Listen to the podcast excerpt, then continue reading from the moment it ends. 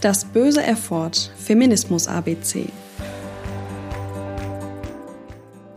42 Begriffserklärungen rund um Feminismus in 13 Wochen.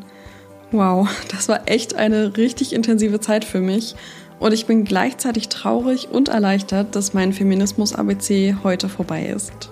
Ich hoffe sehr, dass ich einigen von euch in den letzten Wochen Feminismus und all seine Facetten etwas näher bringen konnte und ihr vielleicht nun das ein oder andere Wort doch noch besser versteht. Ich selbst habe bei der Recherche auf jeden Fall noch ein bisschen was gelernt und auch gemerkt, wie viele Themen ich gerne noch viel intensiver behandeln möchte. Aber dazu gibt es ja noch reichlich Zeit, denn das böse Erford bleibt euch natürlich erhalten und es wird immer sonntags eine neue Folge geben. Ich freue mich auf jeden Fall, wenn ihr dabei bleibt. Wenn euch mein Podcast gefällt, lasst mir doch gerne eine Bewertung bei der Podcast-Plattform eures Vertrauens da.